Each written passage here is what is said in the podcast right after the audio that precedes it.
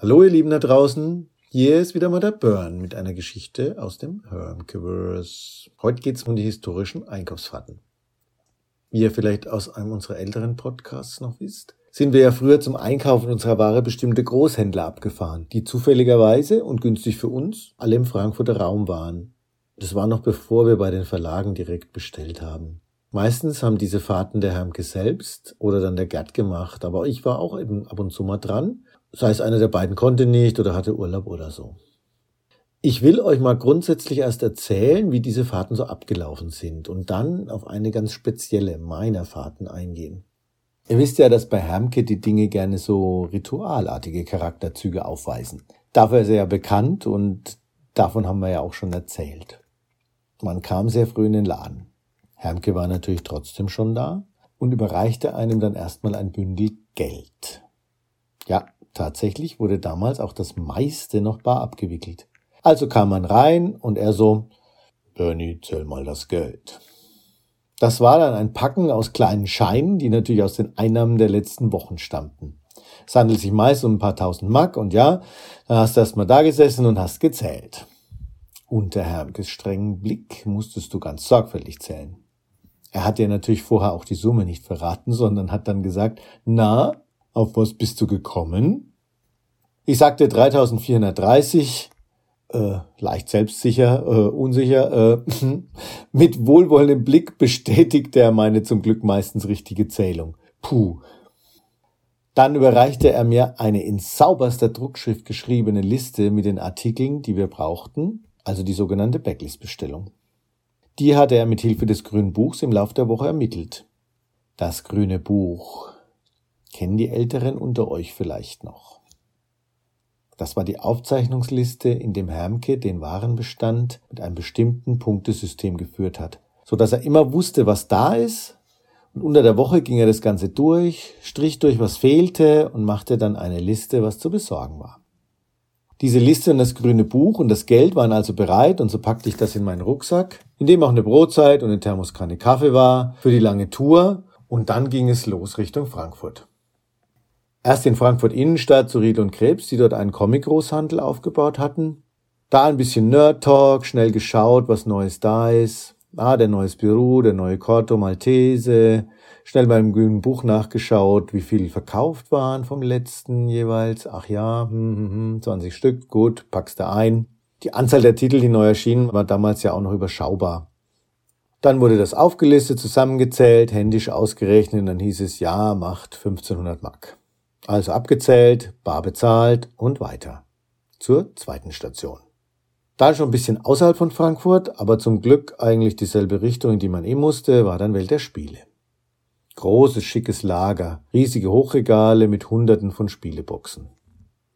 Auch hier ein bisschen Nerd Talk mit den Jungs aus der Spieleszene, da auch immer Neuheiten gezeigt bekommen, oh, geiles Spiel, brauchst du und so.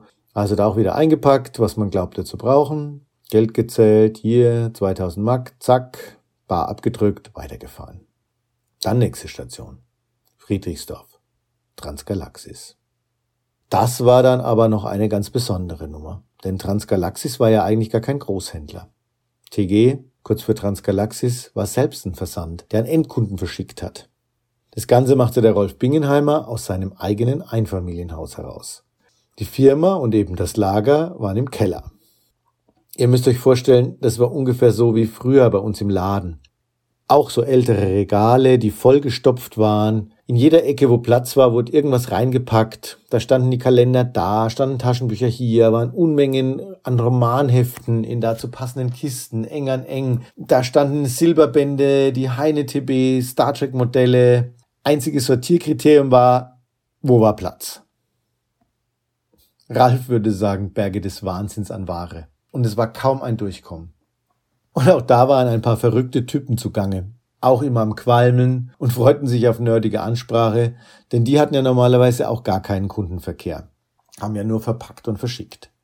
Man sollte also nun gemäß Hermkes Bestellung bestimmte Bücher raussuchen, oder Rodan Silberbände, Heine, Goldmann, Bastei-TBs, Rodan und Sinclair Romanhefte. Da hatten wir ja noch eine Menge Abonnenten damals für diese Art der leichten Unterhaltung. Naja, wenn du dann alles rausgesucht hattest, dann hast du das alles aufgelistet. händisch natürlich, auf einem Käszettel addiert und dann ging's hoch zum Chef persönlich, dem Rolf Bingenheimer, Gott hab ihn selig. Hinein in sein kleines Büro, das auch so mega vollgestopft war. Um den Schreibtisch rum Stapel mit Büchern, die er alle noch fotografieren musste für seinen Endkundenkatalog oder Bücher, Figuren, Bildbände, Modelle, die er einfach noch so sichten wollte. Also auch ein total zugestopftes Büro und inmitten am Schreibtisch saß der nette Rolf und hat sich auch immer tierisch gefreut, dass mal jemand vorbeikam. Wenn ihr unseren Laden noch kennt, als noch drin geraucht wurde, könnt ihr es euch ein bisschen vorstellen. Auch dieses Büro war komplett zugequalmt. Rolf, Kettenraucher. Aber keine Hüppe, sondern Rothändle ohne Filter. Und dann begann auch immer so ein mega geiles Ritual. So, Bernie, sagte Rolf mit sonorer Stimme, jetzt rauchst du erstmal eine von mir. Da hat man halt mal zwei Rothändle mit dem Rolf abgedrückt und wieder ein bisschen gefachsimpelt über die neue Kamera, seine Leidenschaft und natürlich auch über die Szeneentwicklungen, Verlagstratsch und so weiter. Dann das gleiche Ritual wieder, Geld gezählt, so 2000 Mack bezahlt und dann ging die Reise wieder zurück. Das Auto war voll, es war dann mittlerweile Nachmittag, die Autobahn dann allerdings ebenso voll wie das Auto. Man stand denn da meistens so ein bisschen am Frankfurter Kreuz rum und das war dann so nach dem ganzen Stress die Zeit, mal von der Brotzeit was zu essen und ein Käffchen aus der Thermoskanne zu nehmen. Ich nehme also so meinen Rucksack vom Beifahrersitz und ich denke mir schon, warum raschelt denn das so komisch? Und als ich den so hochnehme, merke ich auch, dass es unter dem Rucksack so leicht feucht ist und raustropft. Und dann, ja, ahnt es schon, diese Kaffeekanne, so eine alte Thermoskanne mit dem Glasinnenleben war einfach gebrochen. Die Scherben raschelten. Das wäre jetzt grundsätzlich nicht so schlimm gewesen. Bisschen Kaffee auf dem Autositz. Aber in dem Rucksack war das grüne Buch. Da, da, da, da, da, da, da. Ihr könnt euch mein Entsetzen vorstellen. Hermkes heiliges Buch war Kaffee getränkt im Rucksack. Ich bin dann erstmal rangefahren auf den nächsten Parkplatz. Hab das Buch raus, hab es abtropfen lassen, gewischt, Buch getupft, Stirn getupft und es war zum Glück nur der untere Bereich betroffen. Der Kaffee hatte sich nur in ein paar Seiten reingesaugt. Aber schlimm genug. Ich weiß ja, wie viel Arbeit der Hermke da immer reinsteckte und mit wie viel Sorgfalt und wie sauber das geführt war. Tausende von Taschenbüchern und Artikeln in kleinen Pünktchen und größeren Pünktchen abgebildet. Ich habe dann von Panik besessen gedacht, ich habe zwei Möglichkeiten. Entweder ich bringe mich gleich hier um, stürze mich vor den nächsten LKW, oder ich bin ja in der Nähe von Frankfurt Flughafen, ich suche mir gleich einen Flug nach Papua-Neuguinea. Vielleicht gibt's ja was Last Minute, weil mit dem grünen Buch Kaffee getränkt kann ich eigentlich nicht zurückkommen. Ich war echt fix und fertig. Nach weiterer Kontemplation, was zu tun sei und wahrscheinlich circa 20 Zigaretten, traute ich mich dann doch die Heimfahrt anzutreten. Der Heimke ist ja an sich ein großzügiger Mensch, dachte ich mir, und bin reumütig zurückgefahren. Hab dann mein Vergehen gebeichtet und er war ganz väterlich und freundlich. Hat mich getröstet, weil er wohl gemerkt hat, dass ich ziemlich fertig war deswegen. Puh. Aber er hat mir dann die nächsten Wochen und Monate schon immer wieder so einen kleinen Seitenhieb reingereicht. So nach dem Motto. Ja, ich saß dann wieder Stunden, Bernie. Ich musste ja schon viele der Seiten neu machen im grünen Buch.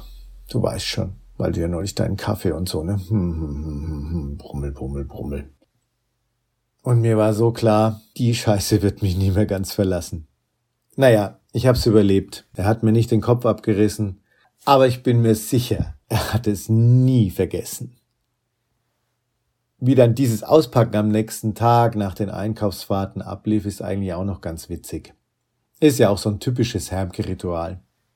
Am nächsten Morgen meistens eben, Donnerstagabend war es ja schon zu spät, wurden dann die Kisten mit den mitgebrachten Artikeln geleert, ausgepackt, sortiert. Hermke hat gecheckt, ob du alles mitgebracht hast. Und er hat natürlich auch ganz, ganz streng kontrolliert, ob die Bücher perfekt erhalten sind, die du ausgesucht hattest. Er hat dann wirklich alle Bücher einzeln gedreht, eingehend begutachtet, gegen das Licht gehalten. Das ist so ähnlich wie beim Ankauf, was ich euch in der letzten Geschichte schon geschildert habe. Und dann kam er manchmal und sagte, Bernie, schau mal, also dieses Buch. Das hättest du mal so gegen das Licht halten müssen. Dann hättest du gesehen, da ist ein kleiner Kratzer auf dem Titelbild. Das können wir unseren Kunden so nicht geben.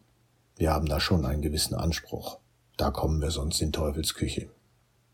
Ganz ehrlich, ich habe den Kratzer auch meistens selbst unter dem Licht nicht sehen können, aber der Hermke eben schon. Naja, da hat man es halt das nächste Mal wieder mitgenommen und umgetauscht gegen ein besseres Exemplar. Die Großhändler haben dann schon so ein bisschen die Augen gerollt, dich verspottet, wenn du wieder welche zurückgebracht hast. Na, hast du nicht gut hingeguckt, gell? Und du so, ja. Ich habe die Fahrten nicht so oft gemacht wie der Gerd. Zu dieser Zeit war ja Aushilfe. Ich denke, der hat da bestimmt auch mal eine nette Geschichte über die eine oder andere seiner Fahrten. Abschließend noch eine Anmerkung.